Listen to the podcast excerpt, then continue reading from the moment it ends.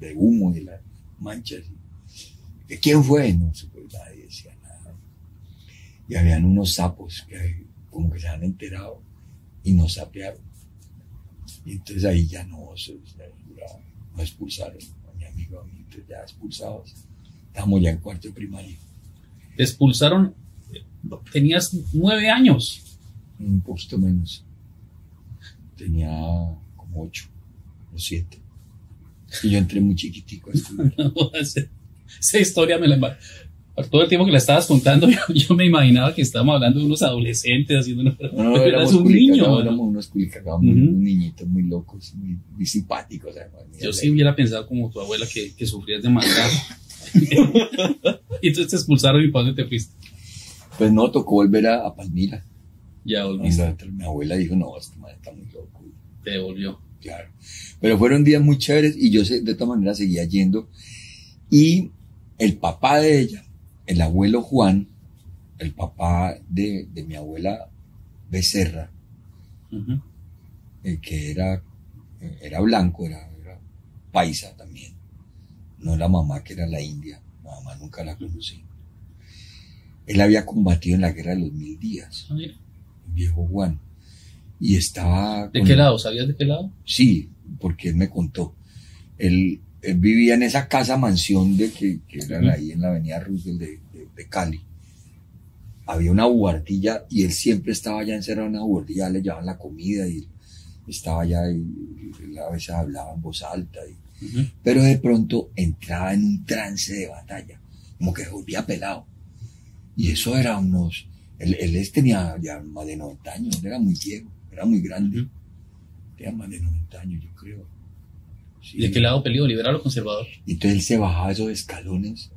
Y a mi tío, pintor, que el profesor de, llegó un profesor español, mi tía estudiaba danza en el conservatorio, mi tío estudiaba pintura en el conservatorio de Cali.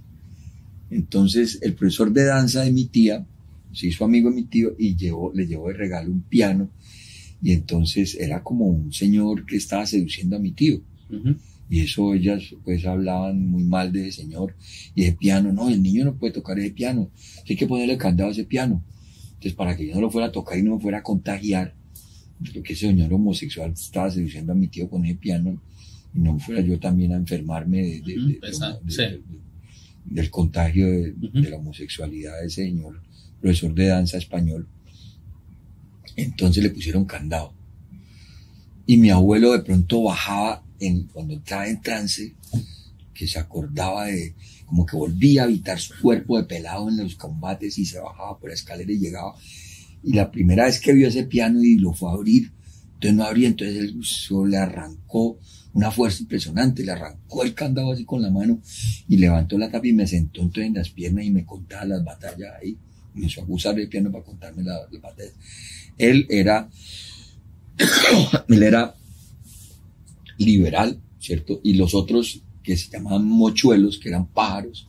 Desde esa época, desde el siglo XIX, uh -huh. se usaban las palabras de los pájaros. El mochuelo de pájaro tan bonito. Uh -huh. No sé por qué llaman a los asesinos con el nombre de los pájaros, que son animales tan bellos. No, sé, esas, esas metáforas.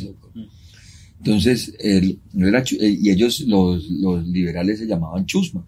Uh -huh. Desde entonces. Entonces él se ponía en la mano izquierda y hacía acordes así de mal racimo, con toda la mano, y, y sabía escalas, era pianista. Entonces el man llegaba y bajaban de escala cromática, ponía los, acá a los, a los, a los, ¿A la chusma? Al, no, no, él, él, era la chusma, se ponía sí. la mano izquierda Ajá. la chusma, y ponía acá a los mochuelos, a los pájaros, sí. ponía acá a hacer acordes, y él bajaba en escala así, ni, ni, ni, ni, ni, ni, ni, ni, ni, ni, ni, Y entonces le contaba cómo era y de dónde estaba la montaña y que la montaña era allá arriba. Y ellos bajaban y cogían a. Tú sentado ahí al lado. Y yo no, me sentaba en las piernas. Ajá. Me sentaba en las piernas y yo era peladito, yo tendría, no sé, siete años, cuando estaba en tercera primaria. Uh -huh. Antes de la época que tumbé la, le, le echamos barro al, al, al cura, ¿Cura? Y, al cura abusador ese y, y, le pusimos una bomba a la pared, al, al cuarto, sí. al cuarto del cura pues una bomba no, un, un, taco de, Porque como hacíamos los años viejos. Un petardo, o sea, petardo. un pequeño petardo. Un petardito, hay una suma de, de, tronantes. Pero como hacíamos, eso se llamaba taco. Me acuerdo que esa era la palabra, era un taco. Un taco. Porque hacíamos el daño viejo. Claro, claro. Nosotros hacíamos años viejos entonces.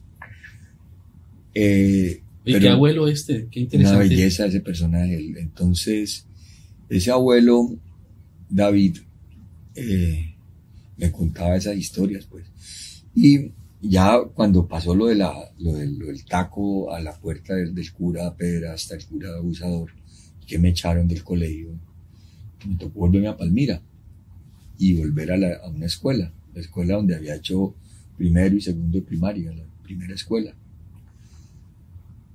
Entonces, ahí llegué a cuarto de primaria, hice cuarto, quinto y allá luego empecé también el bachillerato y lo hice todo en un colegio que es muy famoso en el occidente colombiano, que es el colegio de Cárdenas. Mm, muy chévere, ahí hacíamos teatro y colegio que, del que tengo no recuerdo y, y ahí hacías teatro y comenzó el teatro.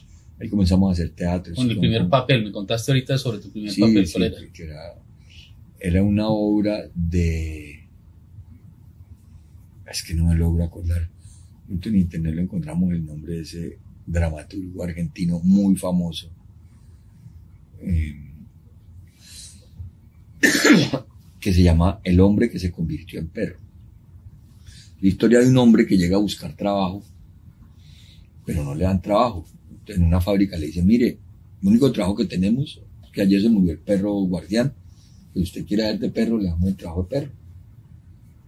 Entonces el hombre hace, dice que sí. ¿Tu papel cuál era? El perro. Tú eras el perro. Ya. Estaba buscando trabajo, me tocaba ser de perro. Y ahí comenzó, ese fue el primer papel del... que yo recuerde, sí, ese, ese fue como así, pues, con el, y armamos un grupo y luego montamos otras obras, obras para niños, para niñas. Nos íbamos a presentar al colegio donde estudió mi mamá, al Belemita, y nos, las monjas nos pagaban las funciones. Interesante. Pero a ver, saltemos un poquito, te vas a la universidad. Ah, bueno, entonces yo termino el colegio ahí en... Yo sé, yo iba a Cali a, la, visitar a la, abuela, a la casa de, la abuela, las vacaciones y... Y entonces como me interesaba tanto el teatro, yo iba siempre al TEC, ¿cierto? Yo iba al TEC. ¿Qué es el TEC? El Teatro Experimental de Cali, que es uno de los... Teatro Experimental de Cali. Teatro, teatro histórico, el Teatro América Latina de Colombia lo fundó Enrique Buenaventura. Y entonces yo iba mucho al TEC porque el esposo de mi tía, el que novio y que luego volvió su esposo, era hermano de Enrique Buenaventura. Y la primera vez cuando yo estaba chiquito allá en la casa esa, la mansión de la, de la avenida Roosevelt, que estudiaba con los curas, la primera vez que fui a teatro, me llevó Enrique. Estaba en la casa que me llevó a ver ah, a la diestra de Dios Padre. yo qué fascinado. Ah. que realmente el teatro yo lo aprendí de niño con ellos, con él, ¿me entiendes? Con Enrique Buenaventura, lo pues conociste de muchacho y fuiste con él, o sea, él te llevó la primera experiencia. Desde como de seis o siete años. Oh, qué bien. Qué suerte. Sí, sí, una suerte linda. Entonces, claro, esa casa era una casa fascinante, con ese abuelo loco que tocaba el piano, que contaba batallas de la guerra de los mil días el tío que era pintor, la tía que era bailarina. Me acuerdo el día que, se murió, que subimos la noticia de que murió el Che Guevara, estábamos bailando a Hardest Night de los Beatles. Ah, sí. con mi tía, me estaban enseñando a bailar. Ah, sí. pero cada, cada personaje que has mencionado es una novela. En sí. O sea, cada uno tiene, digamos, una, hay una saga, ¿no? Hay de personajes, cada uno complejo, ¿no? Problemático pero yo quiero ir a la universidad. ¿Qué universidad vas a estudiar? Entonces, bueno, yo terminé el colegio y, había que estudiar en la universidad. Entonces, con mis amigos del grupo de teatro que armamos en el colegio y que armamos un grupo juvenil que trabajábamos con la cosa de la teología de la liberación y trabajábamos en los barrios y teníamos un periódico y hacíamos teatro, éramos como peladitos comunistas rebeldes, pero inspirados en la teología de la liberación comunistas, o sea, pensaban que todos eran, somos iguales. Sí, sí, que somos iguales y tenemos los mismos derechos. Tenemos los mismos derechos y teníamos un consejo estudiantil y, estuvimos en el paro y todo eso, ese paro enorme del 70 y... A nosotros nos llegó tarde la, el mayo del 68, llegó en el 72. sí, sí. Mayo del 68 llegó en el 72 a, Colombia. Entonces nosotros, yo, yo estaba como en segundo bachillerato, en primero, no me acuerdo. 72, sí creo. El hecho es que ahí hicimos un paro tremendo en el colegio. Fue la primera vez que me cogió la policía. Y, y luego eh, hubo una huelga mucho más grande después que hubo un, paro nacional en el 76 o 77. Un paro nacional más grande. ¿Quién era presidente? López. Alfonso López. López. Ajá. Presidente era López. Y eso fue tremendo ese paro. Y luego, después de eso, hubo unos movimientos, eh, eh, movimiento estudiantil muy grande. Y en medio de todo eso, entonces yo decidí que íbamos a estudiar, que yo iba a estudiar filosofía, que era lo que me interesaba. Mi amigo, otro de los grandes amigos que recientemente se murió, Eugenio Jaramillo, tipo muy bello, había decidido irse de cura porque nosotros trabajamos con la teología de la liberación. Teníamos curas amigos, eh, rebeldes, y eh, entonces Camilo era como una orientación, entonces El cura Camilo, entonces mi amigo decidió irse de cura y dije, no, yo, yo para tanto cura no, pero filosofía sí, eso sí me interesa mucho. ¿Y, ¿Y qué universidad?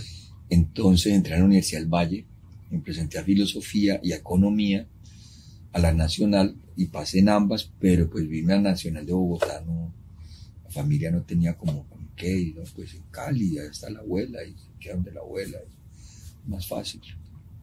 Entonces empecé a estudiar filosofía, y allá conocí estudiando filosofía amigos que estudiaban música, que nos hicimos muy amigos. Entonces, Tú estudiaste filosofía en la Universidad del, del Valle, ¿no? Eh, Universidad del Valle. Que durante el gobierno de, de, Turbay. El gobierno de Turbay Ayala. Cuando había toda esa persecución que, que perseguían a los estudiantes, exactamente, quemaban libros, había toda esta era más difícil, ¿no? Era muy difícil. Era una cosa muy paranoide de, parte de la, del gobierno, de las Fuerzas Armadas.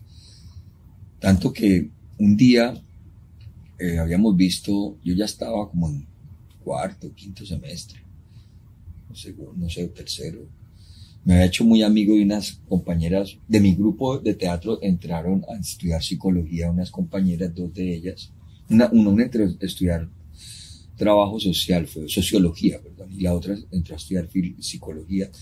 Entonces se hizo amiga de una de las Carvajal, de esas que hacen las cosas bien de la familia, y les quedaron, verdad, esas muchachas quedaron bien hechas. En esa época eran unas chicas muy guapas. Eran muy bellas, sí, eran hermosas esas muchachas, entonces nos hicimos muy amigos, y porque venían, yo era muy amigo de Stanislao, que era mi maestro, entonces venían a las clases de Stanislao, de psicoanálisis, y por ese lado nos conectamos, entonces fuimos a ver la segunda parte de Novecento, había una pedrea y una...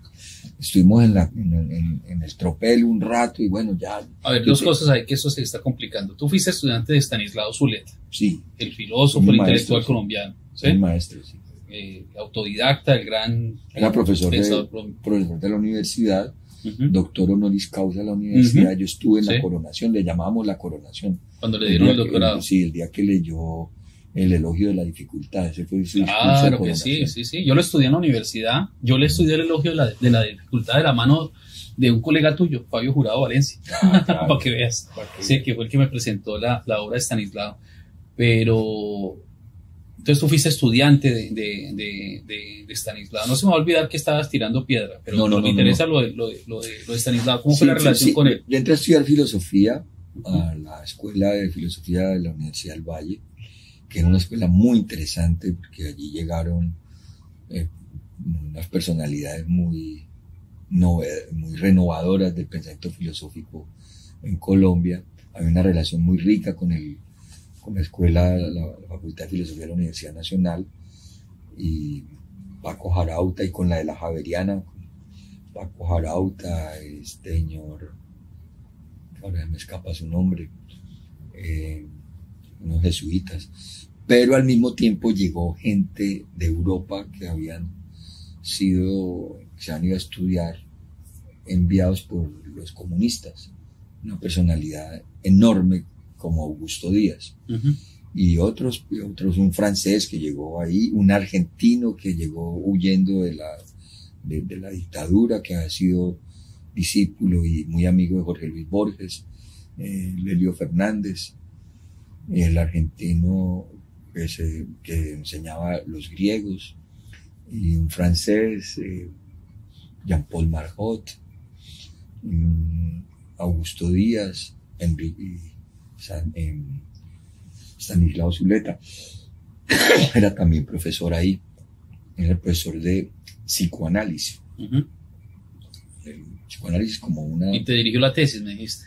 Y él fue mi director de tesis y yo le propuse a él hacerla ¿Cómo se llamaba la tesis tuya? ¿Cómo se llama tu tesis de grado? La filosofía de la huella, una lectura de la filosofía del siglo XX y el psicoanálisis.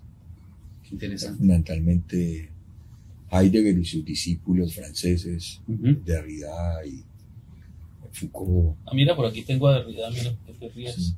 Precisamente, sí. Esto, una, una, sí, sí, sí, sí, sí, uno y, los textos. Y escritura y diferencia, y bueno.